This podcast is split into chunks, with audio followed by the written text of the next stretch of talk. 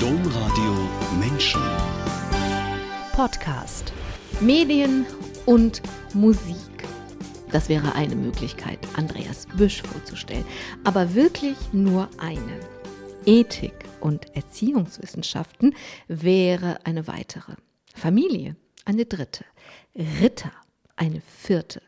Und während ich nicht so recht weiß, wie ich Ihnen Andreas Büsch gleichzeitig umfänglich vorstellen kann, ohne ausufern zu werden, finde ich eine Selbstbeschreibung. Da sagt Andreas Büsch über sich selbst, als Wanderer zwischen den Welten fällt es mir schwer, mich auf die üblichen drei Hashtags zu reduzieren. Daher ausnahmsweise mal das Doppelte. Hashtag Medienbildung, Hashtag Medienethik, Hashtag Digitalisierung, Hashtag Ästhetik, Hashtag Musik und Hashtag Liturgie.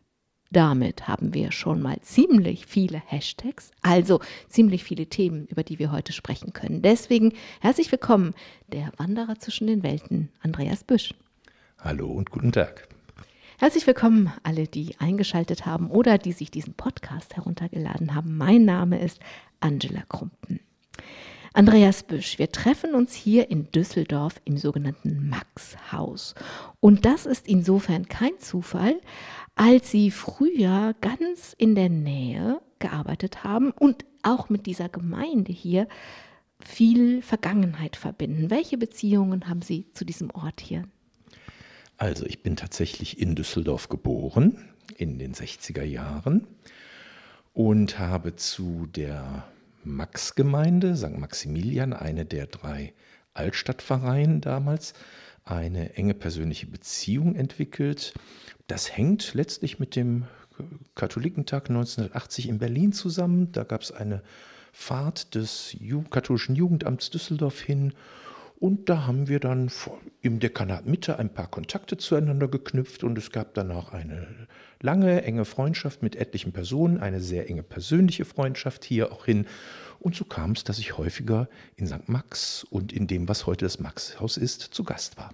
Eigentlich hat sie die Liebe nach hier geführt. Dann mussten wir jetzt doch die Tochter des Küsters äh, Josefs damals erwähnen. Ja, so ist es. Sie haben später aber auch hier gearbeitet in Düsseldorf, im Jugendhaus in Düsseldorf. Ähm, und da sind Sie gelandet, weil Sie auch im Studium gewandert sind, präziser zwischen den Studiengängen hin und her gewandert sind. Sie haben Theologie angefangen, dann Erziehungswissenschaften dazugenommen und beides abgeschlossen. Diese Wanderungen haben sich auch in den Abschlussarbeiten niedergeschlagen und sie haben sich diese Stelle schon mal, ohne es natürlich zu wissen, herbeigeschrieben. Communio und Jugendpastoral, Überlegungen zur Menschwerdung in Gemeinschaft, ganz kleines Thema, hieß die Arbeit. Warum war das nachträglich eine Bewerbung für diese Stelle im Jugendhaus in Düsseldorf? Was ich damals nicht wissen konnte als Bewerber oder zumindest nicht gewusst habe, ist, dass es äh, Diskussionen gab in der damals noch Unterkommission Jugend der Pastoralkommission, eine eigenständige Jugendkommission der Bischofskonferenz gab es erst Anfang der 90er Jahre. Da gab es Überlegungen, ein Pastoralkonzept kirchlicher Jugendarbeit zu schreiben. Und mein späterer Chef und einige andere Leute fanden die von Ihnen gerade zitierte Diplomarbeit wohl dahingehend interessant. So interessant, dass ich sogar einen Mitbewerber, der eine facheinschlägige Arbeit zum Ministrantenpastoral geschrieben hatte, fürs Erste ausgestochen hatte. War dann einige Jahre später ein sehr lieber und sehr geschätzter Kollege und Freund. Das ist, ich finde das echt spannend, weil so gerade so Abschlussarbeiten, Diplomarbeiten oder Magisterarbeiten wird ja immer vorgeworfen, dass sie so gar nichts mit dem Leben zu tun haben. Aber in Ihrem Fall haben Sie sich tatsächlich schon mal das Konzept geschrieben für Ihre Arbeit später. Und beide Arbeiten, auch in Erziehungswissenschaft, haben definitiv was mit meinem Leben zu tun. Rückblickend, ich weiß nicht, ob mir das damals immer so in jedem Moment des Schreibens und Überlegens klar war, aber rückblickend würde ich schon sagen, ich wollte mit beiden Arbeiten für mich zu einem Thema, einer Fragestellung was klären. Ich wollte wissen, wie denn eine Beziehungsbeschreibung zwischen dieser Kommunio-Idee, die uns das Zweite Vatikanische Konzil ja nochmal wieder stärker vor Augen gestellt hat, dass wir eben alle Communio Sanctorum sind, über die Jahrhunderte unter und miteinander verbunden durch Teilhabe und Teilgabe, wie das mit der Idee einer diakonisch ausgerichteten Jugendpastoral zusammenpasst kombiniert mit einer meiner Grundüberzeugungen, dass wir eben die Gemeinschaft, den anderen, die andere brauchen, um im Vollsinn Mensch werden zu können, uns entwickeln zu können. Und genauso dann später mit Spielfest und Feier als Elemente ganzheitlicher kultureller Bildung. Ich wollte dem mal nachgehen, was denn eine Feier säkular mit Liturgie vielleicht zu tun hat, inwiefern da ein philosophischer Grundgedanke von Feiern fest, da ist man da ganz schnell bei Josef Pieper und so ähnlichen Dingen, wie das denn in Aktualisierung von Bildungskonzeptionen in der Erwachsenenbildung oder so funktioniert.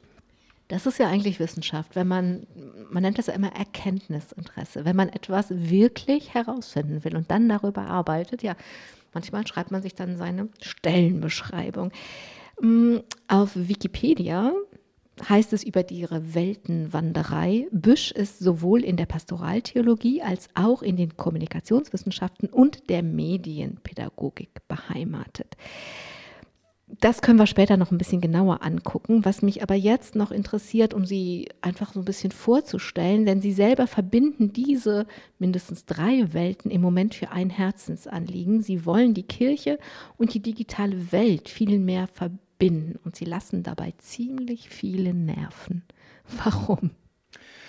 Nun ja, es wäre naiv zu behaupten, dass die katholische Kirche, in Anführungszeichen, großer Begriff, tatsächlich schon in einer Kultur der Digitalität angekommen ist. Ich sehe einige Aufbrüche, aber ich bin auch tatsächlich immer wieder über fehlende Aufbrüche enttäuscht. Und ja, ein bisschen ist es mir ein Anliegen, meine Kirche da ein Stück weit voranzutreiben und hier und da durch Netzwerken, durch Impulse, durch Engagement ein paar Flöcke einzurammen, sodass man dahinter vielleicht irgendwann mal nicht mehr zurückkommt, das zu akzeptieren, was für ganz, ganz viele Menschen heute eine selbstverständliche Lebenswirklichkeit ist.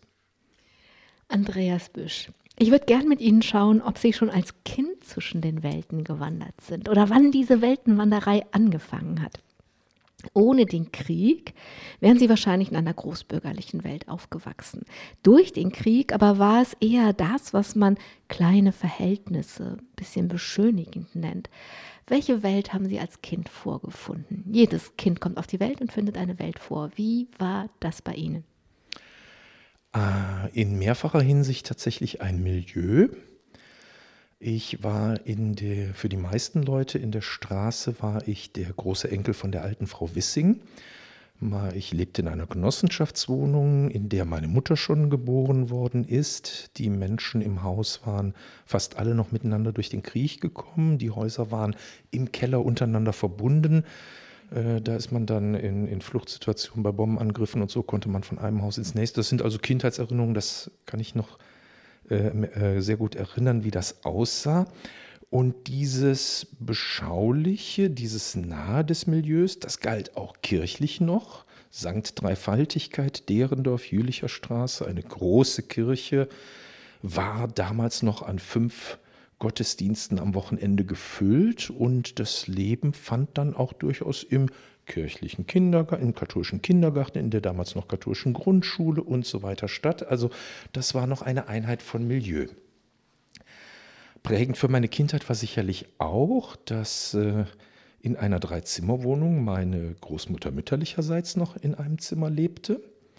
Da mein Vater kriegshalbweise war und meine Mutter Katastrophe, Scheidungskind damals, waren die beiden, so meine Erinnerungen aus späteren Erzählungen, zunächst trotz aller Liebe gar nicht so sicher, dass sie heiraten könnten, weil sie hatten jeder ja noch eine Mutter zu versorgen. Dass man diese Verantwortung auch gemeinsam schultern kann, wie das geklappt hat, das ist dann Teil der späteren Kindheitsgeschichte. Sie waren sieben Jahre alt, als Sie einen kleinen Bruder bekommen haben. Das haben Sie gerade schon gesagt, drei Zimmerwohnungen. In einem Zimmer wohnte die Großmutter. Für Ihre Eltern war das eine Freude, dass der kleine Bruder kam, aber nicht die reine Freude, denn irgendwo musste das Brüderchen ja hin und essen musste jetzt, mussten immer noch alle plus eine Person mehr. Und es gab dann das, wie im, ja, vielleicht mein Lebensmotto, der liebe Gott tut nichts wie fügen. Als es denn irgendwie auf die Geburt von meinem Bruder zuging, ergab sich durch einen Kontakt in die Nachbarschaft, da war eine Wohnung frei im Erdgeschoss, also für eine alte Dame gut zu beziehen. Und da ist dann meine Großmutter fünf Häuser weitergezogen quasi. Und Sie konnten als Familie sich ein bisschen ausdehnen. Sie waren auch ein Sorgenkind, denn Sie waren viel krank. Und Sie waren auch im Krankenhaus. Und das ist ja nicht so wie heute, wenn heute Kinder ins Krankenhaus müssen. Zum Glück können die Eltern dann dabei sein und können die Kinder versorgen und können ihnen einfach so ein Stück Sicherheit geben. Das war ja damals alles nicht. Zudem wusste niemand, was sie hatten. Das ist richtig. Ähm, es ist eine sehr engagierte Hausärztin und ihr Freund, der Leiter der Kinderstation des hiesigen evangelischen Krankenhauses, haben einen gewissen Ehrgeiz entwickelt, halt mal rauszufinden, was hat der Bub denn da nun? Warum kränkelt der so viel? Was hat der? Und das hat dann viele Jahre und viele Untersuchungen und etliche Krankenhausaufenthalte gedauert, bis eine Krankheit diagnostiziert wurde, von der Ärzte heute sagen, na, das hat doch gar keinen Krankheitswert. Meine Erfahrung ist tatsächlich eine andere, aber es stimmt schon, das war sicherlich auch irgendwo eine prägende Erfahrung. Viel Warten, viel Ungewissheit, auch viel Unsicherheit. Was ist da? Ich glaube, meine armen Eltern waren mit allen möglichen schrecklichen Diagnosehypothesen konfrontiert, mindestens Leberzirrhose, wenn nicht gar Krebs. Und das ist natürlich für die Eltern von Heranwachsenden nicht gerade so prall. Das war sicherlich eine Prägung. Andererseits aber auch da die Prägung, ich konnte mich immer auf meine Eltern, insbesondere auf meine Mutter verlassen. Wenn ich gesagt habe, ich will nicht mehr, ich kann nicht mehr, hol mich hier raus, dann hat sie mich da rausgeholt und den Ärzten erklärt, also das reicht jetzt mal, wir können gerne nach den Ferien oder so nochmal weitere Untersuchungen terminieren, aber jetzt nicht mehr. Und es macht ja auch was mit dem Kind, wenn es krank ist. Das heißt, es hat Schmerzen, das heißt, es ist müde, das heißt, es kann einfach nicht so ein Kinderleben haben, wie man es jedem Kind wünscht. Ähm, ist es denn besser geworden, als es eine Diagnose gab, endlich? Nicht unmittelbar, aber rückblickend würde ich sagen, bin ich ganz schön weit gekommen damit. Also es hat nicht, also manchmal ist ja eine Diagnose so, dass man sich entspannen kann. Es ist eben kein Krebs, es ist nichts Schlimmes. Also, also man, und dann findet man vielleicht eher einen Weg damit. Es ist eine Grunderkrankung, mit der ich mit ein bisschen Disziplin durchaus sehr gut leben kann. Wichtig war noch das Radio in der Küche präziser die Musik aus diesem Radio kam. Aber darüber sprechen wir später. Wichtig war nämlich auch die Kirche, das schaffen wir vielleicht noch. Diese Gemeinde in Düsseldorf hatte in den 1970er Jahren über 10.000 Mitglieder und am Wochenende waren fünf Gottesdienste voll. Sie sind da gerne hingegangen. War das, weil Sie da, heute sagt man Peers, Gleichaltrige treffen konnten oder warum? Ganz zweifelsfrei, Kirche gehen war damals auch tatsächlich noch Freundinnen, Freunde treffen. Das hat sich in der Kindheit bzw. in der Jugend noch mehr entwickelt. Initial war es tatsächlich mit Freunden hingehen, also erst Kommunionunterricht, natürlich in der Gruppe mit dem besten Freund, dann Messdiener, klar, und damit war natürlich aufgabenorientiertes Tun eine Anbindung gegeben. Lektorendienst kam dazu und so weiter. Und ja, ich habe diese Bilder noch sehr präsent, dass man eben dann nach dem 10 Uhr Gottesdienst sonntags morgens draußen noch auf dem sonnenbeschienenen Vorplatz mit Freundinnen und Freunden steht, über die sich dann auch die Eltern irgendwie angefreundet haben, die heute noch in Kontakt sind, nachdem es uns längst in alle Winde zerstreut hat.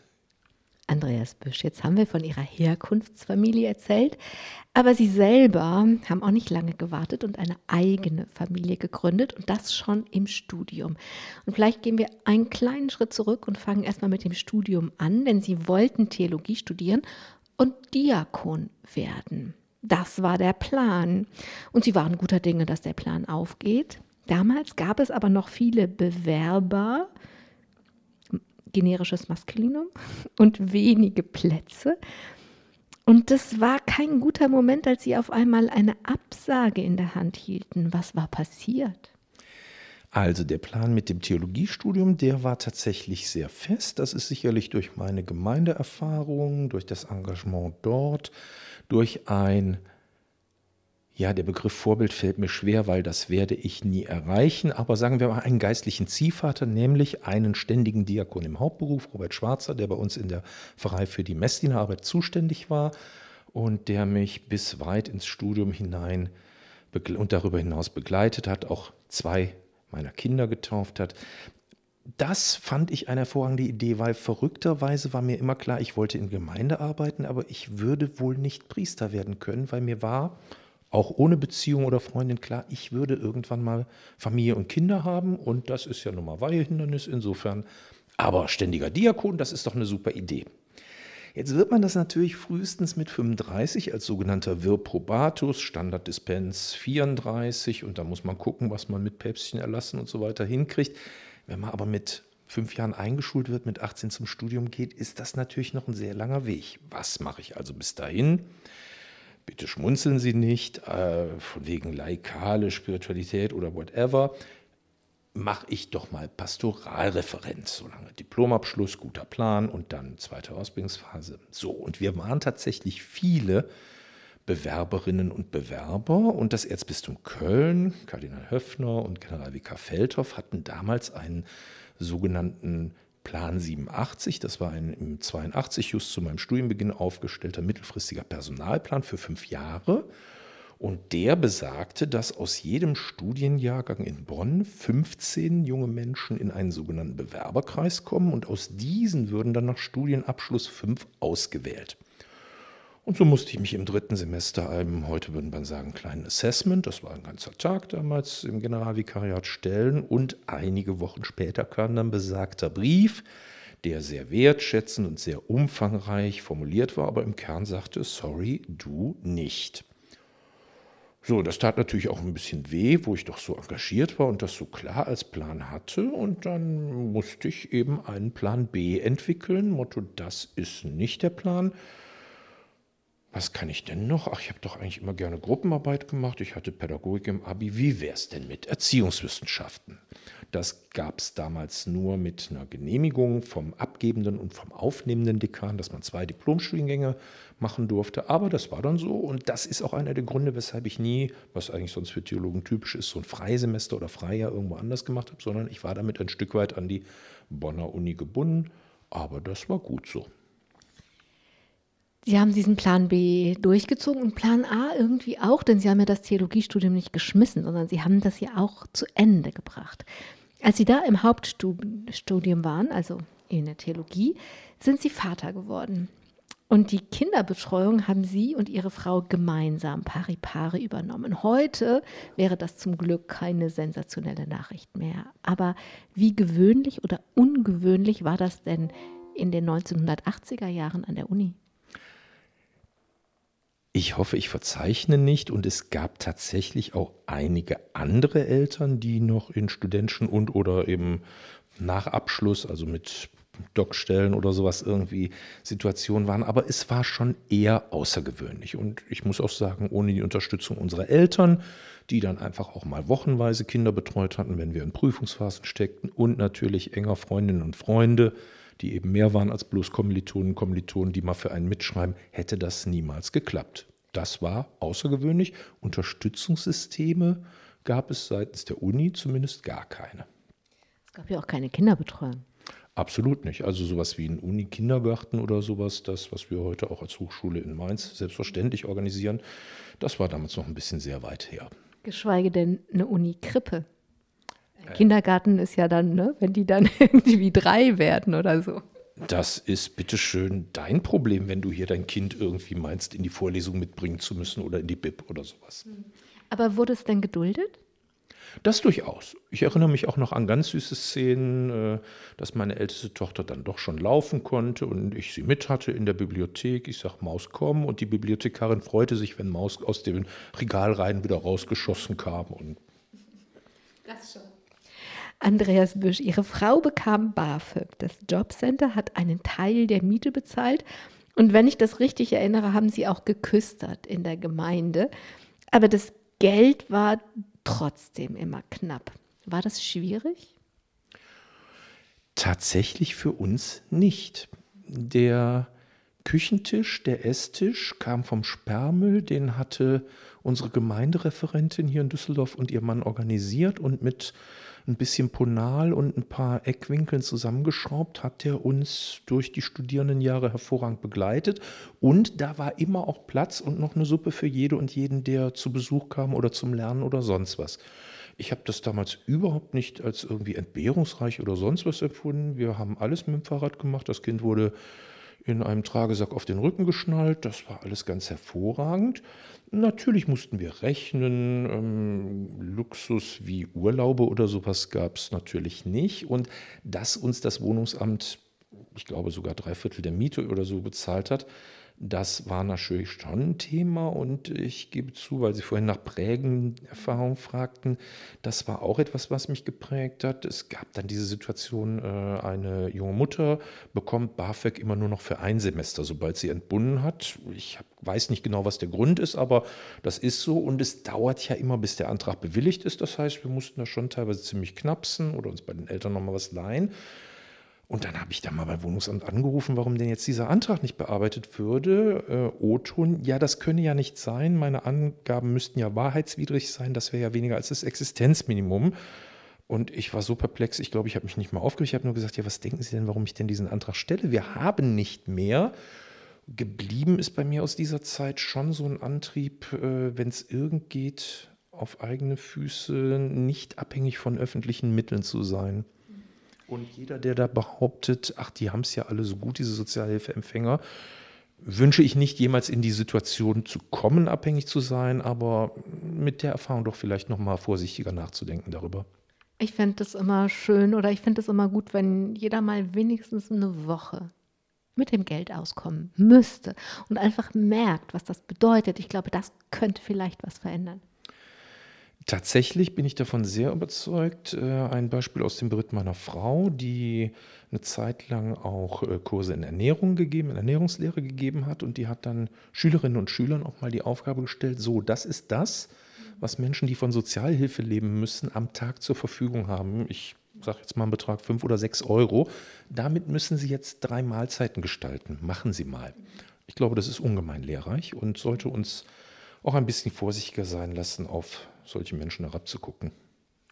Es hat sie auch insofern geprägt, als das zweite Kind kam, kamen nämlich auch zwei Stellenangebote. Die eine Stelle war die, über die wir schon gesprochen haben, im Jugendhaus von der Bischofskonferenz. Die andere wäre an der Uni gewesen. Eigentlich hätten sie das super gerne gemacht. Das war so ziemlich genau das, was sie machen wollten. Aber es ist dann das Jugendhaus geworden, weil Sie auch gerne dann ein bisschen mehr Sicherheit haben wollten. Definitiv. Ich erinnere mich noch gut an einen Abend an besagtem Esstisch in der letzten Bonner Wohnung dann, dass meine Frau und ich überlegten, so, das ist eine Option, diese Stelle, was machen wir jetzt? Und äh, bis dahin, wie Sie es eben gesagt haben, waren wir pari-pari, Kinderbetreuung, Studien, Fortschrittssemester. Und sie dann sagte, pass auf, ich stecke zurück, sieh zu, dass du den Abschluss hinkriegst, weil dann sind wir auch ein Stück weit abgesichert mit einem regelmäßigen Einkommen. Das war durchaus eine Motivation, dass es witzigerweise zurück in die Heimat ging, drei Elternblocks von meinem Elternhaus, das ist add-on. Aber tatsächlich war auch die zeitliche Reihenfolge so, der Anruf meines geschätzten Diplomvaters, Doktorvaters ist er nicht geworden, äh, kam einige Wochen, nachdem ich eben den Arbeitsvertrag da unterschrieben hatte. So war es dann. Bis zur Jahrtausendwende, Andreas Büsch, sind Sie im Jugendhaus geblieben. Ihre Familie ist noch weiter gewachsen. Es kam noch ein drittes Kind und es kamen ein paar Umzüge. Das können wir, glaube ich, nicht alles machen. Sie haben als Familie in Düsseldorf Kappesham, wenn ich das richtig weiß, gelebt, sind dann aber an den Niederrhein gezogen, in die Nähe von Sonsbeck. Das war für ihre Kinder ganz eine Kinderparadieswelt, zumal der Bauernhof der Großeltern nur zwölf Kilometer entfernt war. Jetzt, also ich glaube, Ihren Kindern ging es gut da. Wie war das denn für Sie, diese Zeit als Familie? Wunderbar. Rückblickend wunderbar. Ähm, wir haben ein rein Mittelhaus gefunden, das unseren Vorstellungen entsprach, mit ein bisschen Garten davor und einem hinreichend schönen Garten dahinter für die Kinder zum Spielen.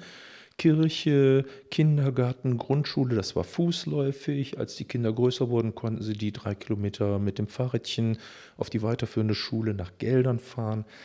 Und sie haben halt dadurch, dass die einen Großeltern in der Stadt lebten und der Papa ja immer noch in der Stadt arbeitete und die anderen Großeltern eben auf dem Bauernhof, den der Bruder meiner Frau weiter bewirtschaftet, haben sie so quasi im besten beider Welten gelebt.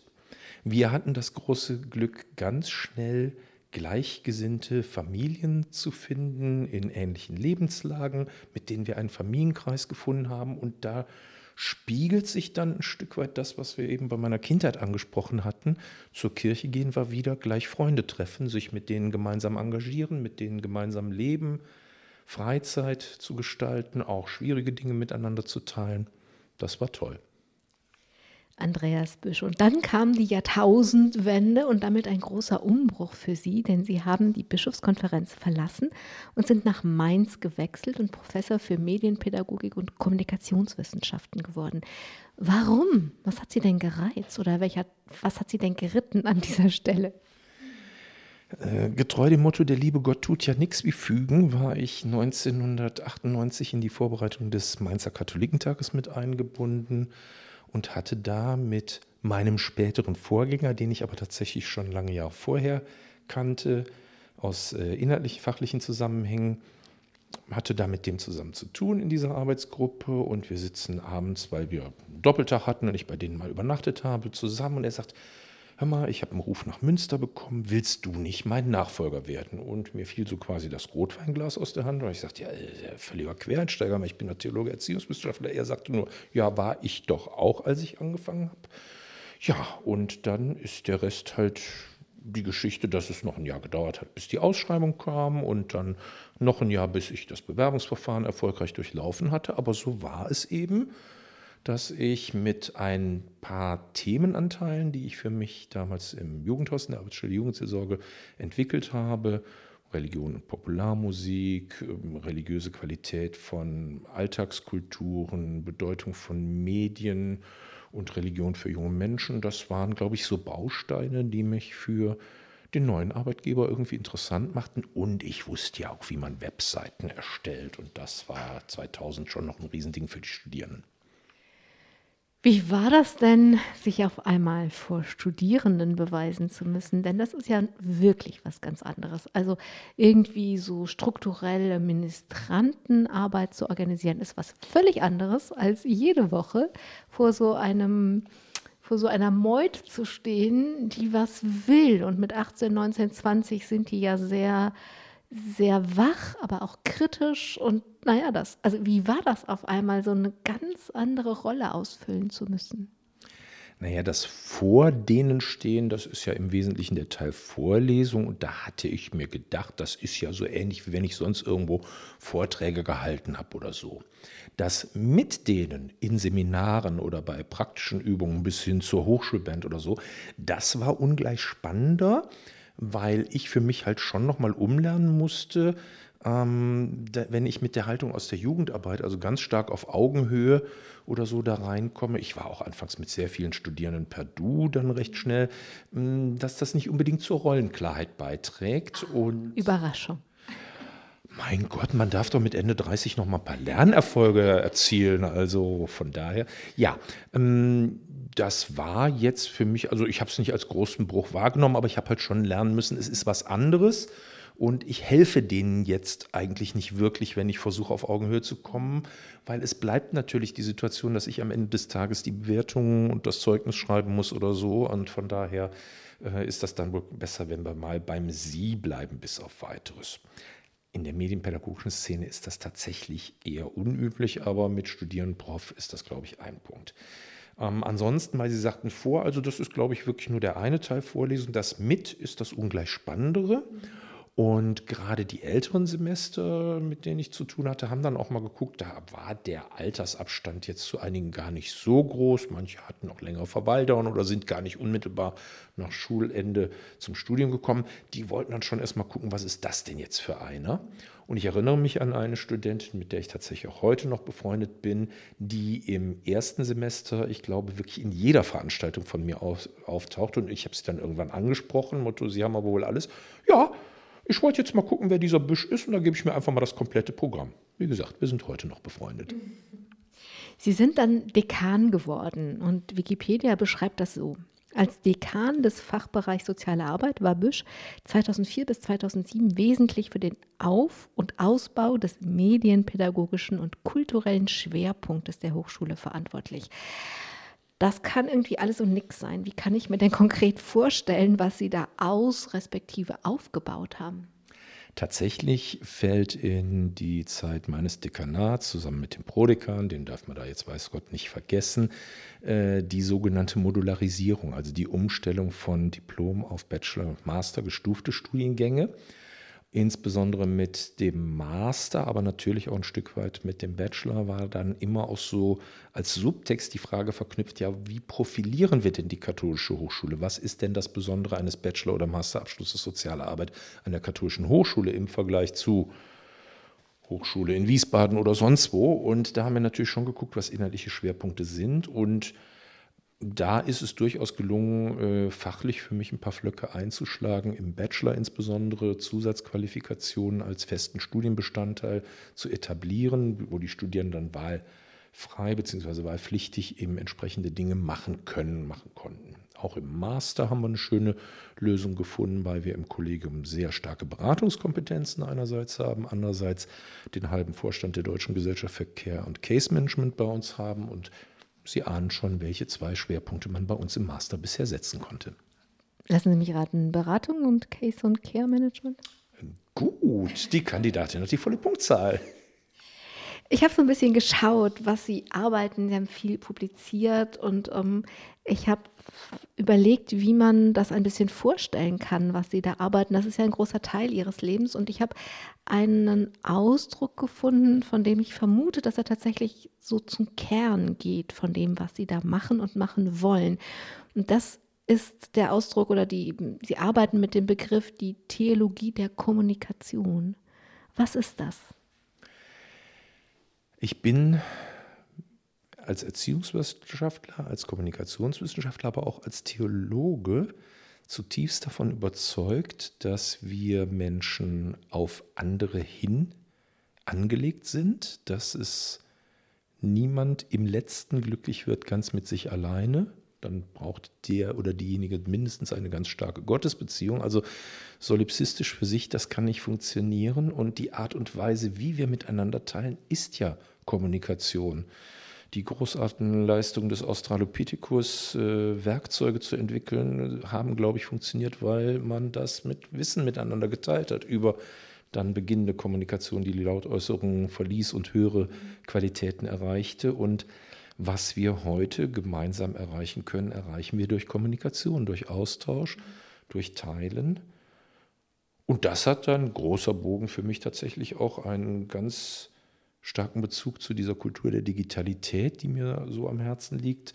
Ähm, Felix Stalder hat es in seinem Buch so formuliert, wir müssen uns endlich mal entscheiden, ob wir in den ummauerten Gärten, den World Gardens der großen Konzerne bleiben wollen oder ob wir eine Kultur des Teilens, der Creative Commons, des Sharing und so weiter etablieren wollen, dass wir eben idealerweise das auf den Tisch packen, was jede und jeder einbringen kann und damit gemeinsam weiterkommen gesellschaftlich, ökonomisch, wie immer.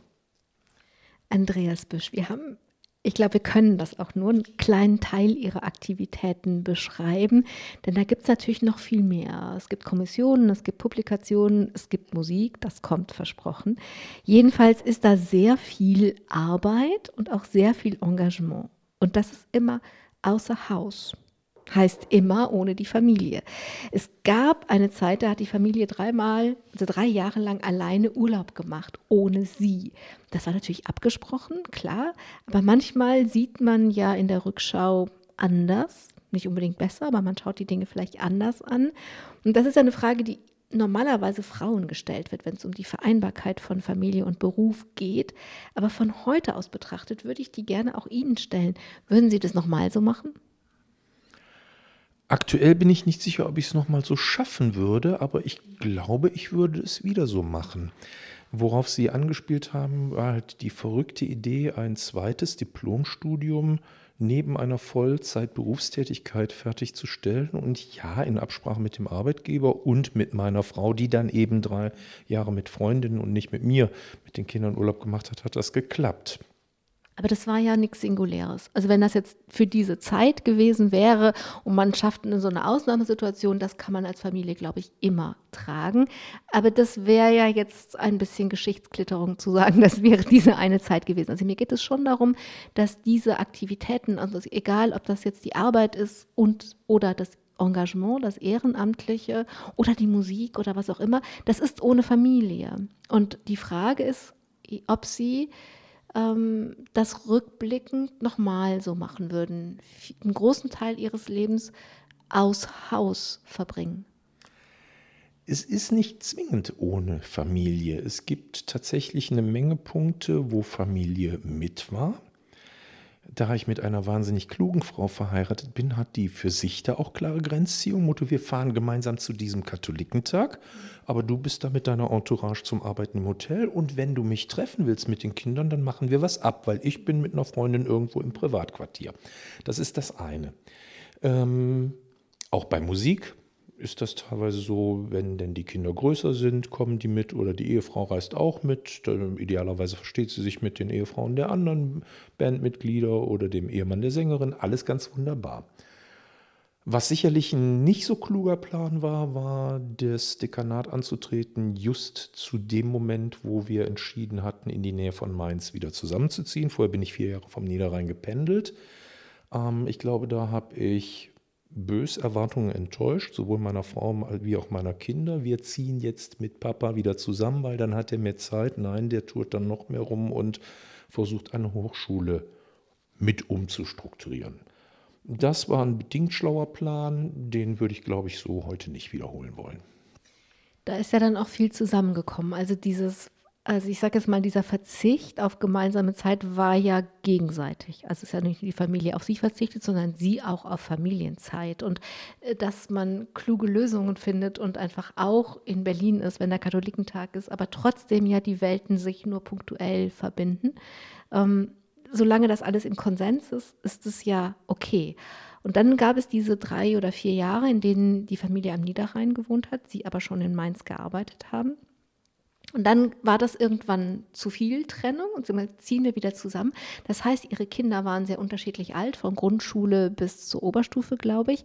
Das heißt, die haben dann ja auch viel aufgegeben, um zu sagen, okay, das, wir, wir machen das jetzt, weil dann sind wir wieder die ganze Woche mit dem Papa zusammen und nicht nur am Wochenende dann ist so viel nicht da. Ich glaube, da kommt, also dann sind sie so viel gebunden in ihrer Arbeit, da kam dann wahrscheinlich viel zusammen. Also es war ja nicht nur Erwartungen, die enttäuscht wurden, sondern auch Preise, die die Kinder gezahlt hatten, um dann in Mainz mit wieder zusammen zu sein. Für die Älteste, die zum Studium ging, tatsächlich eher weniger. Da war es der klare Bruch. Für die anderen beiden, wo es Wechsel in der Schullaufbahn waren, war es, glaube ich, rückblickend schon hart was ihnen vielleicht irgendwo heute 18 Jahre später, ich, das müssten die jetzt beantworten, aber vielleicht sie irgendwo für dieses Leben qualifiziert hat, sich neu zu orientieren, sich neu aufzustellen. Aber das ist mir schon bewusst. Und auch ich bin halt einer, wenn man so will, Illusion aufgesessen, dass wir das da in den vier Jahren alles ganz prima hinbekommen. Ich bin ja in den Semesterferien da, ich bin fast jedes Wochenende da. De facto war ich aber damit ein Stück weit raus aus der Familie und das haben die mich schon auch sehr deutlich spüren lassen dann. Ähm, wieso willst du da jetzt was zu sagen? Wir haben das schon mit Mama alles geklärt. Also ich war da auch ein Stück weit dann abgekoppelt aus Dingen. Und dann muss man, glaube ich, als Familie einfach merken, jetzt haben wir uns ein bisschen verlaufen und wir müssen das wieder zusammenführen. Und da gibt es Gott sei Dank auch von der katholischen Kirche hervorragende Beratungsstellen, die man aufsuchen kann, um zu schauen, was ist denn jetzt unsere Basis und was wollen wir denn insbesondere als Partner noch gemeinsam mit diesem Leben anfangen. Muss die Dinge versuchen wieder zu heilen. Präzise. Andreas Büsch, nicht nur, weil ich das versprochen habe, aber ich finde, wir können diese Sendung nicht machen, ohne über den Musiker Andreas Büsch gesprochen zu haben. Musik war schon in der Küche ihrer Kindheit wichtig, das habe ich ganz am Anfang kurz mal gesagt. Da ging es um die Musik, die aus dem Radio kam. Warum war die denn so wichtig?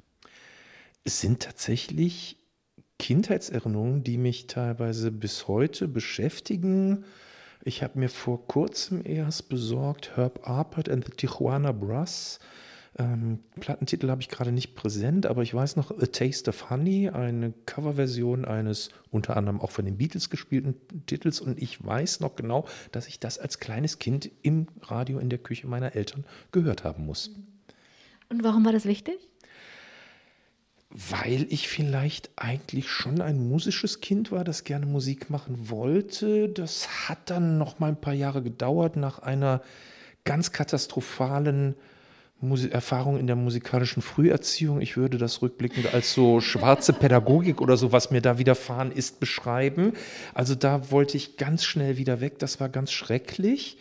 Und dann hat das ein bisschen gedauert und dann war diese wunderbare Fahrt ins, äh, in eine Messdiener Freizeit, in den Herbstferien. Und der Bruder unseres Gruppenleiters, der konnte so cool Gitarre spielen, Liedbegleitung und dann halt auch, wenn wir so einen Gottesdienst gemacht haben, so diese neuen geistlichen Lieder. Das wollte ich auch können. Und das war dann die Initialzündung. Dann haben Sie sich Gitarre beigebracht und Gitarrenunterricht gehabt. Ich habe versucht zu verstehen, ähm, was sie alles an Musik gemacht hab, haben. Und es ist sehr unterschiedlich. Sie haben viel Rockmusik gemacht, sie haben Popmusik gemacht, geistliche Musik, sie haben auch publiziert, also sie haben einfach über geistliche Musik auch geschrieben oder Bücher herausgegeben. Es gibt jede Menge Bandnamen von den Lonesome Riders bis zu The Waterproof Bats und da jede Menge dazwischen. Das kann ich gar nicht alles sagen, aber ähm, es ist so unterschiedlich. Also ich kann nicht sagen, sie sind ein Rockmusiker. Ich kann auch nicht sagen, sie sind das neue geistliche Lied und äh, Peter Janssens oder so. So ist es nicht, sondern ich finde, es, ist von, also sie haben all das gemacht und ich habe mich gefragt, wofür steht die Musik dann? Also steht die Musik, diese unterschiedlichen Musiken, Musikstile, stehen die für die verschiedenen Bereiche des Lebens? Oder wie kommt das zusammen? Jetzt liegt es gefährlich nahe zu sagen, allseitig offen, also nicht ganz dicht, aber tatsächlich gibt es nur relativ wenig Musikstile oder Richtungen, mit denen ich so gar nichts anfangen kann, die sich nicht irgendwo in meinem Platten- oder CD-Schrank oder auf dem Festplattenspeicher wiederfinden. Ähm, Musik ist für mich schon etwas ganz Existenzielles. Es ist mein Lieblings- und Ausdrucksmedium. Also geben Sie mir einen Stift in die Hand, das wird bestenfalls was für die Montagsmaler. Aber lassen Sie mich versuchen, ein Gefühl, eine Stimmung in Musik rüberzubringen. Ich glaube, das kann ich, da kann ich mich ausdrücken. Und ja, ich bin zutiefst davon überzeugt, äh, Wanderer zwischen verschiedenen Welten zu sein. Ich habe mal ein paar Kurseinheiten in, in äh, Psalmgesang genommen und äh, kann also durchaus so den Kantor geben in einem Gottesdienst und mache auf der anderen Seite eben mit Begeisterung äh, Rock, Heavy, Blues, whatever und spiele da Bass. Ähm, ich bin zweifelsfrei eine Person, ein Mensch, als Patchwork aus ganz vielen unterschiedlichen Facetten und diese unterschiedlichen Musikstile haben dann eben mit unterschiedlichen Teilen von mir zu tun. Mit der Band montagsabends drei Stunden im Proberaum, das ist meine wunderbare Auszeit, wo ich genau das mache, nämlich jetzt mit den Jungs hier knackige Musik. Und Liedbegleitung im Gottesdienst ist dann eher vielleicht wieder eine dienende Funktion, aber etwas, wo ich mich eben auch sehr zu Hause und sehr wohl fühle und mit einem ganz lieben Freund und Kollegen jetzt ein Gitarrenduo neu an den Start zu bringen, das ist einfach Lebensfreude, weil uns beide diese Musik ein Stück weit ausmacht und ja, existenzial.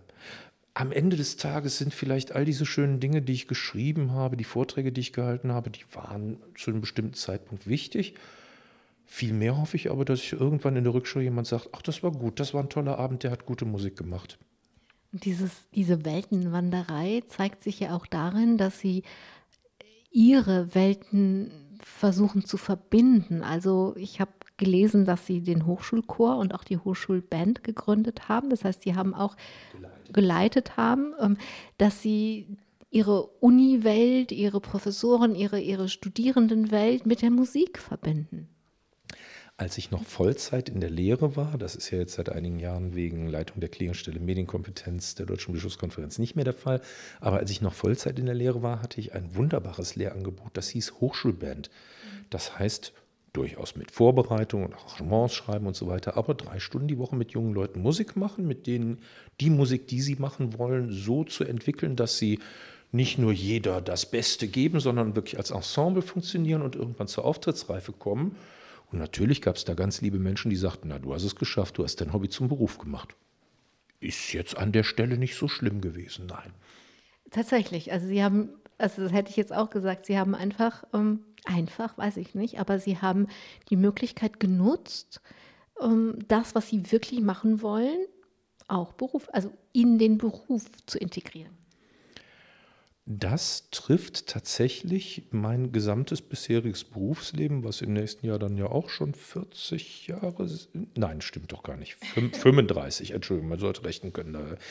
Ähm, ja, ich habe das, was ich als Kind und Jugendlicher furchtbar gern gemacht habe, das Messdiener-Sein irgendwann zum Beruf gemacht, habe sehr schnell da noch ein zweites inhaltliches Standbein rein entwickelt, das neue geistliche Lied, habe da eine Fachtagung mitgegründet, habe da ganz, ganz tolle KollegInnen, KomponistInnen, TexterInnen kennenlernen dürfen. Zum Teil sind das Bezüge bis heute.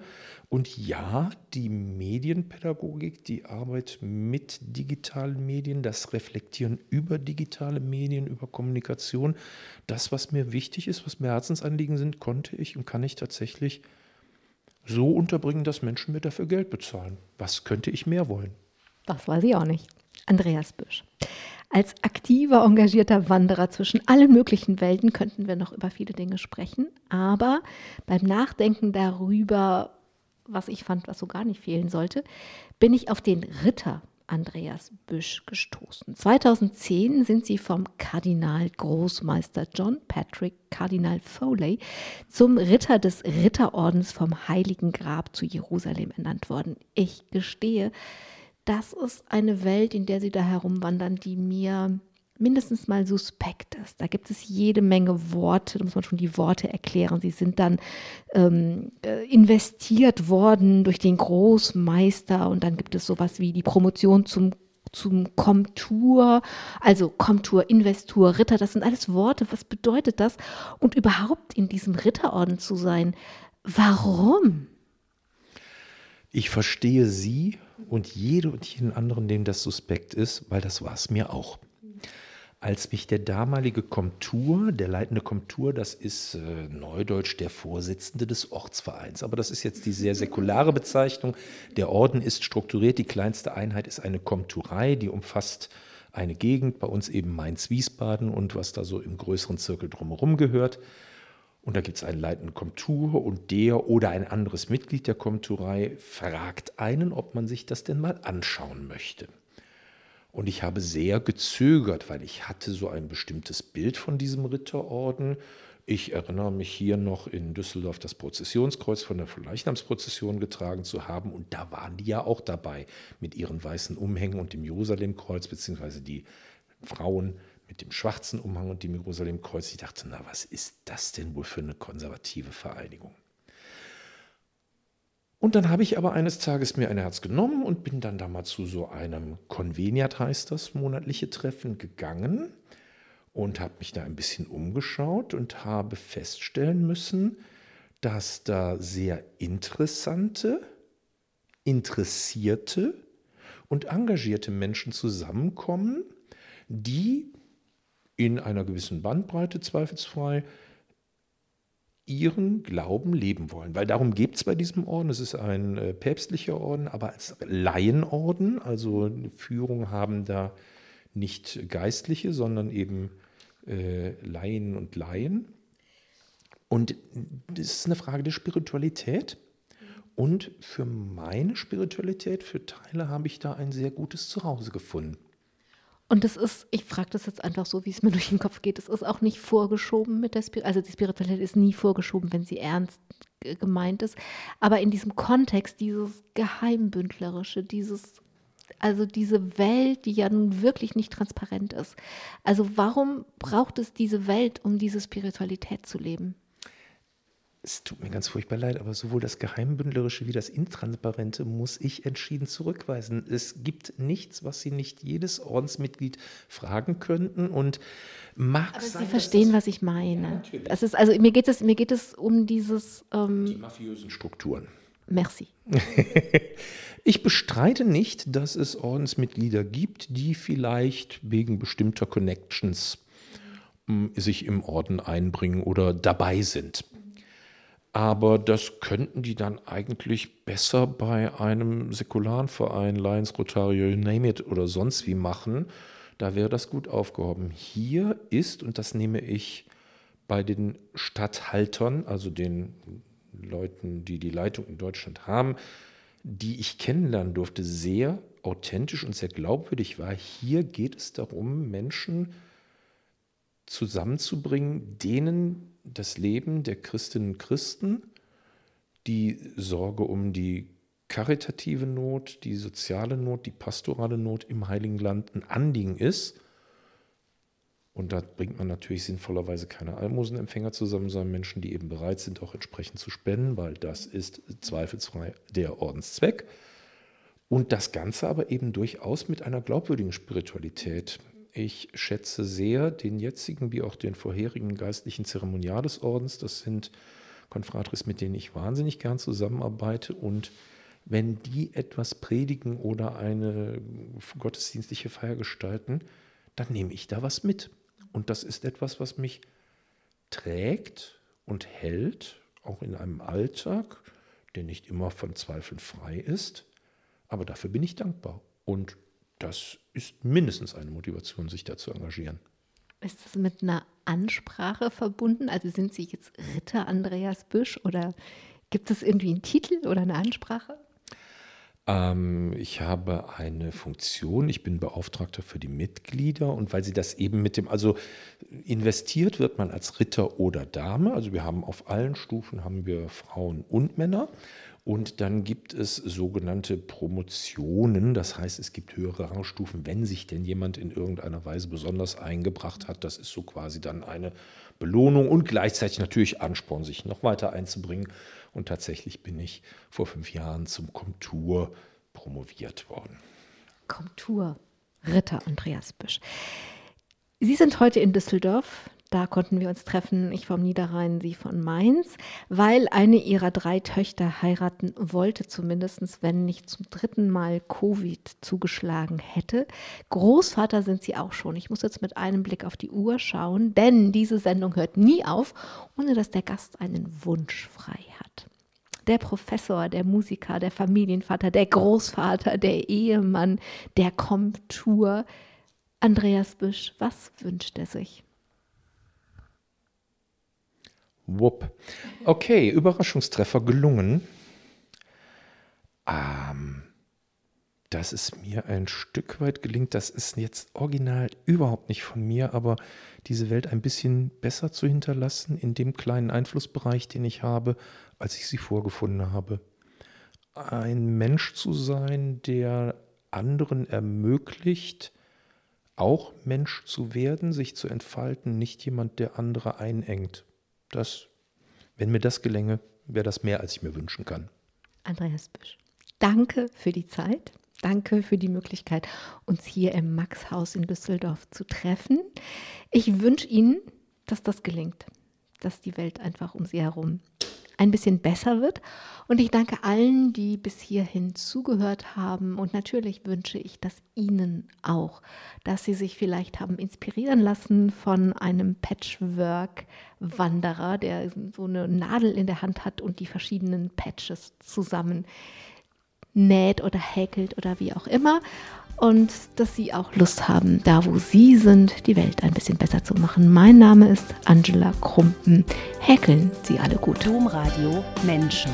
Weitere Informationen finden Sie auf domradio.de.